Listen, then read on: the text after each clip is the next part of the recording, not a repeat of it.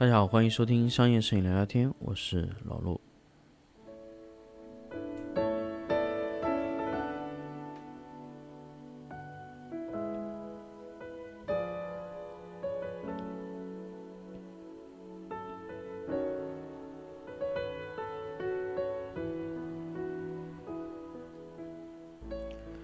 欢迎大家继续收听新的一期商业摄影聊聊天。那么这一期呢，想跟大家分享一下关于 LED 的事情。那么当然，我来聊 LED 呢，不会那么简单的跟大家去说一说 LED 的原理。我想跟大家说一说关于更多的关于 LED 光源的更加更加有价值的信息。其实这个这个节目呢，其实也是呃最近几天碰到了一些。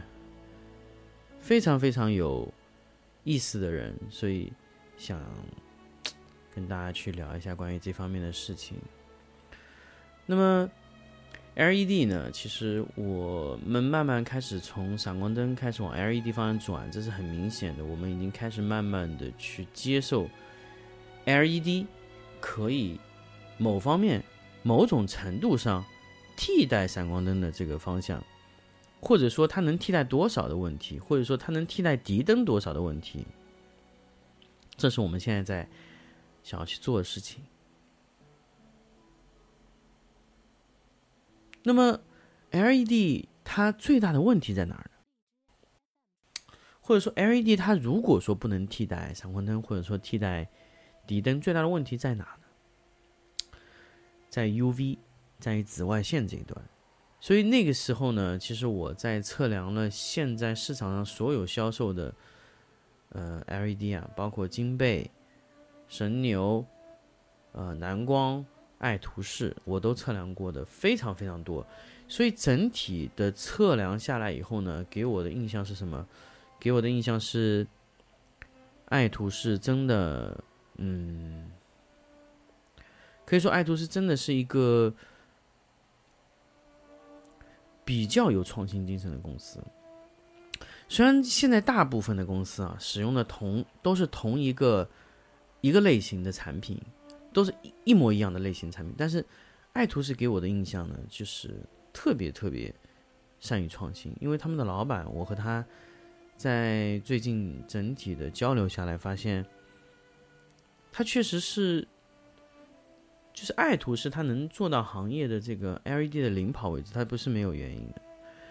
我们可以说它的产品品控，或者说呃其他方面的东西可能会有一些小问题，但是我觉得，呃，按照他的这个思路啊，我是非常非常认可他的思路的。首先，他想要去做，嗯，行业里面没有人做的东西。第二个呢，他想做行业的领头羊，所以他会去做一些事情。他不是做行业的跟随者，就是别人做什么他做什么，他是想做，想做一些自己的东西。包括金贝在当时开发 P 三的时候也是这样，因为行业里面没有这样的产品，他去做了一个，确实是这样。呃，那么其实当时，呃，爱图仕的老板找到我和我聊的关系呢，其实主要的原因就是因为我在，呃，杭州的一路同行站和他的一个。一个高管吧，可能说和他聊了，我说其实现在大家在荧光的处理上面都有问题，就是没有一个 LED 灯在荧光的位置是有荧光的。也就是说，为什么我会这么在意荧光？我不知道大家有没有想过一个问题，就是其实你们拍的很多的产品，你们都以为拍对了，结果都拍错了。为什么呢？因为其实我们很多的面料、塑料、印刷类的。还有各种的服装上面的一些荧光类的涂层、荧光类的面料，它是带有荧光增白剂或者说荧光剂的。那么有荧光增白剂这种东西呢，你在日光下看和你在人造光源下看是完全两个颜色的。那么为什么在人造光源下看是没有那种荧光激发的效果呢？就是因为。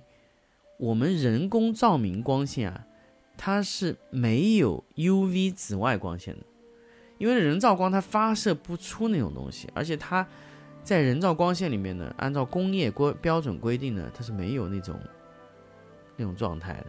所以其实我们以前很多人说我们要把我的产品放在室内的光线看一下，再拿到室外的光线看一下，有没有色差，这是有道理的。因为在太阳光里面，它是有紫外线，它会激发那些颜色，但是你到室内的时候，它就没有了。那么这一种呢，基本都是里面使用了荧光增白剂造成的。那么没有没有灯，它可以达到那种效果呢？这个就是我一直在之前跟大家去分享的关于光谱的问题。我们认为标准的 D 六五的光谱是有一个荧光曲线的，才能达到那个日光的光谱。那么这种整体使用下来的效果啊，它可以达到一个什么呢？达到一个完整、完全的一个完全的那个激发状态，让所有的颜色被 UV 激发，然后再结合这个颜色。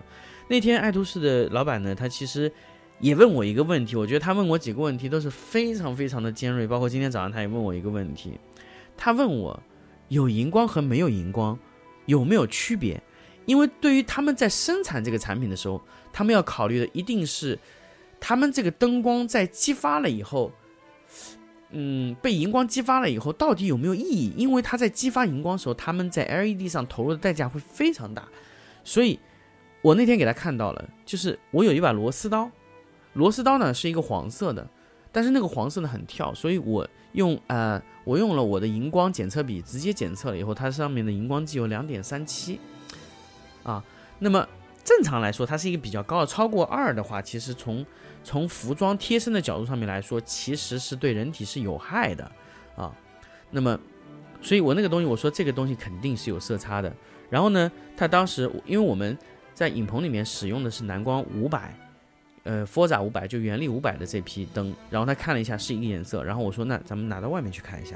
那我我说这个就就其实他们也承认，就是也承认就是蓝光和爱图仕其实从 LED 的光光源的这个激发特性上面来说是一样的，就是你现在买谁的 LED，包括金贝的都是一样的。那神牛的就差一些啊，就金贝、爱图仕还有蓝光这三家，那我指的金贝是今年新出的那批。呃，叫 E F 二那个带数码屏的那批，呃，E F 系列那个是它这个灯真的是金贝今年出的这款 E F 系列的，就是数码屏的那批灯啊，它的那个呃光谱还原性非常好。呃，我们现在已经没有跟大家聊 R A 了，因为 R A 根本就没有意义。呃，其实我们聊了很久哈，就是也聊到行业里面一些呃很糟糕的一种方式。其实 R A 是一个嗯。不知道是谁提出来的概念，所以大家都去追那个 RA，然后 RA 追完以后呢，他们都会用一些小小的小技巧来提升 RA。关键是为什么大家会这么去痴迷 RA？因为现在 C 八百这个表啊，已经成为行业的标杆的去测量了，这个就是一个非常尴尬的事情。呃，如果说把呃 C 八百作为测光的计量仪器呢，大家就会充分的去使用。测光表上的一些小小的漏洞，通过那些 bug 来提高它的 RA，所以这个就是很麻烦的一个事情，因为大家都知道这么玩，所以其实最后对于追 RA 是根本没有意义，因为 RA 它最后只是一个叫参考系数，它并不是能决定这个灯本身好不好的。所以通过这个事情呢，其实我和爱图仕聊的老板聊了真的非常长时间，就是。就是我们我们在其实，在现有的 LED 上，为了提升 RA，就是因为把蓝光激发，它激发了蓝光。第一，它会让蓝光的亮度很高，所以你会看这个灯特别特别的亮。因为你激发蓝光，它会让这个颜色看上去特别白，然后它再通过其他的颜色的调和，把它达到一个正常的白平衡。但是它因为激发了太多的蓝光，导致它的黄和绿色都会非常低，啊，这个是没有办法的，因为它在这个地方，它让蓝色激发过多，所以在蓝色的位置它是一个波峰，它在青色的位置呢是一个波谷，所以基本上现在所有的灯在青色的位置全部会发生同色异谱。好，这个是一个行业小机密，如果你们听到的话，就是，嗯。我觉得你们是赚了，真的是所有的 LED 现在都在青色的位置全部会发生同色异步，这个是没有办法的，因为它在那个地方所有激发的原理全部是在那里会有。因为我们从整个检测报告上面来看，就是在青色的地方光谱发生了严重的波谷，所有灯都有，所有的 LED 都有。那么这个就是什么呢？就是现在 LED 已经进入一个叫什么劣币驱逐良币的状态。它是有两种劣币，第一种就是把灯做的特别烂，就用马桶里用的那种 LED 灯泡来给你做灯，那种那种什么东西呢？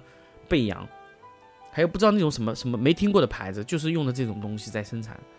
第二种呢，就是利用这种蓝色的极高的峰值来提升整体 RA，因为 RA 是一个百分，一个一个一个平均值，只要你任何的一个一个 R 值高就可以做到 R 一到 R 八。它里面它有一个蓝色，它只要把蓝色做到很高，它就可以提升整体的灯光的 RA 比率。第二个呢，就是你才 R 八以后的，那掉的就非常厉害，尤其是 R 十三和 R 九掉的非常厉害。那么这个我们都已经不想说了，我们现在只想说光谱。那么光谱呢，真的在在整体位置来说，其实现在 LED 和闪光灯差距。最大的地方反而不是说蓝色、黄色、绿色、青色这块地方，而是在三百八十纳米到五百二十纳米这个之间的那一段地方，那一段地方全部是紫外光线啊，那个是低低纳米数的，就是波长段比较低的地方，它这个地方会有大量的这个紫外线。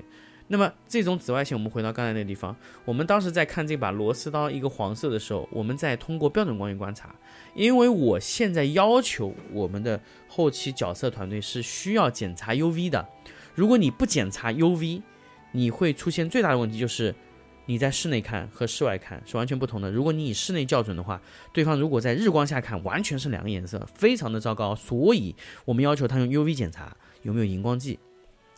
呃，我一般来说怎么样让对方检查荧光剂呢？就是直接把 UV 的灯打开，如果上面有 UV 的涂层，有 UV 就是有有荧光增白剂的话，所有的产品全部会发光。只要发光，你就必须打开 UV 来检测啊。那么就是日光和 UV 同时打开，同时同时打开。那么还有一些小问题呢，就是我们，呃，因为这次分享比较乱，但因为信息内容是真的是太多了，因为我。我和，嗯，他聊了四个小时，真的里面的内容真的非常非常多，包括三百八十纳米以下的，是被这个我们现在的 i one Pro Two 是无法检测到的那一部分东西，它那部分东西是真正是对人体有害的射线。我们在检测闪光灯 P 三的时候，它下部分下半部分它其实是有很多的，但是我们的呃检测的设备是测不到的。那么这个东西呢，其实我们就想跟大家说了，其实我们干了这么多年闪光灯摄影啊，大家有没有想过，闪光灯其实对人体是有害的？哎，我们一直没有想过这个问题，对不对？闪光灯是对人体有害的，怎么有害呢？就是那个三百八十纳米以下的一些波段，那些波段产生的是射线。为什么闪光灯有涂层？早期的涂层是起什么作用呢？就是为了隔离那一段，但是那一段呢，你是看不到的。呃，进口的一些灯呢，它有做隔离。我我现在没没法确定保护图有没有，布朗布朗是有隔离的，它会隔离三百八十纳米以下的一部分的光线。那些光线呢，对人体的皮肤是有灼伤的。我跟大家非常确认的告诉他，对皮肤是有灼伤。如果你长期全光。闪着人的话，你的脸会衰老的会比别人快一点。这就是模特为什么经常在拍摄的时候，他的皮肤会差一些。不是因为化妆品，大家想过这个问题没有？是因为这个闪光灯在三百八十纳米以下的那些射线造成的。但是现在医学没有办法证明说那个东西是有影响的，只能说那个东西对人体有害。但是有害到什么程度呢？可能从医学上没有正式的去罗列出这个东西。所以正常的呢，其实我们在呃我们在这个使用这种闪光灯的时候呢，我们因为是瞬间闪光，闪光次数又不太多，所以这个时候对人体的伤害并不是这么大。但是如果你是敌灯的话，它是一直发出这个射线的。所以我跟大家说，比如说你小功率的底灯，没有什么问题。为什么呢？因为小功率底灯你发出来那个射线的能量也是非常低的。但是如果你到四 K，就稍微多了一点，但是对人体也是无害的。再上去八 K。十 K、十八 K，那就是明显对人体有害了。但是这个东西呢，呃，作为很多的灯光厂商，他不会告诉你这一点，因为那块地方如果一旦被发现的时候，很多就会有问题。所以，其实，在阿莱的十八 K 的底灯上面，它是有一个玻璃过滤片的。那过滤片是起什么作用呢？就是隔离三百八十纳米以下的射线。只有阿来去做了，其他人都没有做，所以可以这么说吧。如果你被十八 K 的敌灯照射一个小时，你的皮肤损伤是非常大的，和日光是完全一样。千万不要以为它是人造光，因为它会放射出射线，会随着光一起到达你的手上。那个是光，那真的是光，它直接照射到你。你看到的地方就有射线，这些射线都会完全的损伤到你的皮肤。如果你的底灯不够好，它就有影响。但是阿莱它是有隔离的，它在十八 K 的时候有玻璃片隔离，所以这就叫什么呢？就是讲究。你讲不讲究这个事情？你可以不讲究，但是你必须要知道这个事情。所以闪光灯呢，它其实。它只是闪烁那一下，可能影响不是那么大。但是如果你经常去被闪烁的话，可能有点影响。但正常来说，影响不会太大。但是敌灯就影响很大的。那么我们再回过来聊下一个话题，就 LED 呢，它能不能在那个地方激发呢？在三百八十纳米到五百二十纳米那个波长段激发呢？可以的。但是，一旦你激发那个位置，功率损失就特别低。我刚才也说了，现在厂家大量的地方是在蓝色部分激发，蓝色部分激发它是最有效率的，也就是能得到最大功率的那个方式是最好的。那么现在如果你要激发下半部分，它的功率会损失百分之十五到二十。就假设说咱们五百瓦的灯，你生产出来，你在那个位置激发同样的功率，你就会比你的对手减少一百瓦功率。你舍得吗？客户能明白吗？客户能理解那个一百瓦吗？他不能。所以这就是为什么大量的厂家都选择在蓝色部分激发，因为蓝色部分激发看上去是最亮，而且得到数据也是最漂亮的。它的荧光粉激发位置确实在这个地方是影响非常非常大的。所以就是想跟大家分享一下关于这一块内容。就是 LED 呢，现在暂时没有办法完全取代平面，甚至没有办法办法取代你对颜色要求非常高的摄影、视频都不行。但是如果你想让它来做一些照明、做一些效果，我觉得它已经可以做到了。它的 RA 啊，包括它在呃红、黄、绿色，其实做的还不错。它能。做到什么呢？就是现在 LED 的最大问题就是它的光谱掉的确实很厉害，它和闪光灯就是哪怕最烂的闪光灯，它也没有办法比。它在 UV 段是没有，在黄绿段掉的很厉害。它现在通过双光源，就双色温的，就是有就可以你改变色温的那种，因为它是有两种光源同时启动的嘛。因为全功率的话，它会启动两种光源，所以它在这个时候使用的时候呢。它的光谱是最全的，它可以提升黄绿色的那个地方的光谱的那个地方，但是它也也有限啊，也有限。所以如果你要对颜色有要求，那么我建议你啊，还是买双光源的 LED 会更好一些，但它黄绿的位置会非常多。但是在青色的位置，它一定会发生同色异谱，所有的灯都会发生同色异谱。所以如果你排青色很多的这种产品啊，一定要注意这一点。还有一个荧光剂嘛，就是荧光剂的话，一定要考虑这个。如果真的客户对这个要求非常高，你可以前面用敌灯来排，就是用敌灯来还原那个地方的颜色，那它就会有，因为敌灯它是有荧光剂的，这就是区别。啊，迪灯是有 UV 的，它在那段地方是有东西的，所以这个就是我们想跟大家分享的关于 LED 的那些事情。那么当然，LED 还不仅仅只有这一些，我们想通过下一期节目再跟大家来分享关于 LED 其他的一些小小小小的有意思的话题。所以也希望通过这两期节目呢，给大家打消一些 LED 的顾虑，或者说了解一下 LED 的状态，或者。